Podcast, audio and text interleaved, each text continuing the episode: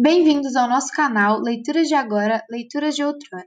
Eu sou a Clara, apresentadora de hoje, e junto às minhas amigas Lorena Trota, Helena Monteiro e Helena Leopoldi, vim aqui hoje para comentar e discutir sobre a brilhante obra de Luana Schneiderman, A Fuga, lançada em 2017.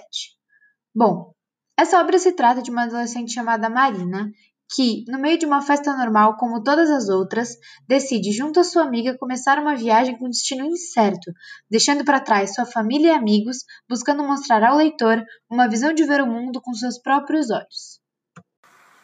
Bom, a obra se passa em São Paulo, onde Marina mora com sua família. Durante uma festa, ela começa a se questionar e refletir sobre muitas coisas, como quem é ela e qual é o seu lugar no mundo.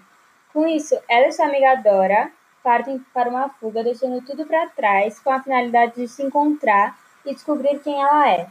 Em seguida, andando pela cidade, poderão descobrir nas coisas, nas pessoas ou dentro de si mesma um novo lugar para viver, mais adequado a alguém com pensamento livre e independente.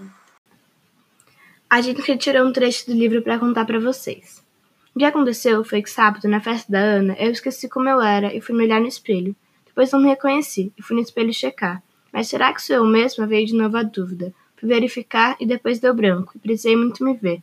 E quantas vezes essa menina vai ao banheiro? Pensaram. Eu me olhei no espelho. Aquele rosto não era o meu. Quis perguntar para a professora de literatura. Perguntar para ela porque isso acontecia. A professora estava na festa. Ela é madrinha da Ana. Eu fui perguntar porque às vezes eu me olhava no espelho e não me reconhecia. Aquele rosto não era o meu. Eu perguntei e ela falou: Não sei. Bom, uh, sendo esse primeiro parágrafo do livro, a gente pode perceber o como a protagonista estava se perguntando e refletindo sobre vários aspectos, como a Clara já falou anteriormente, o que leva o autor a entender o contexto da narrativa. Eu acho que a Luana colocou esses fatos de uma maneira muito compreensível, fazendo com que essa leitura seja muito fácil. Realmente, Lorena, eu acho que a autora colocou essas ideias com muita clareza. E dessa forma, é, eu consegui entrar profundamente no conteúdo que ela quis passar ao escrever o livro.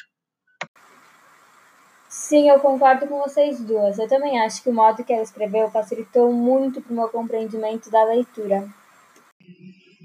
Eu entendo a colocação de vocês em relação à forma da escrita da Luana, mas do meu ponto de vista, a autora coloca tantas vezes essas perguntas para o leitor que acaba virando algo repetitivo e entediante, o que faz com que eu perca o interesse e o embalo da leitura. Outro ponto é quando ela relaciona algo do presente com algo do passado.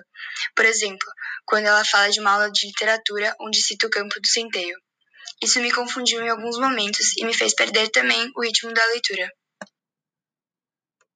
Verdade, Helena. Eu também me confundi em alguns momentos como esse.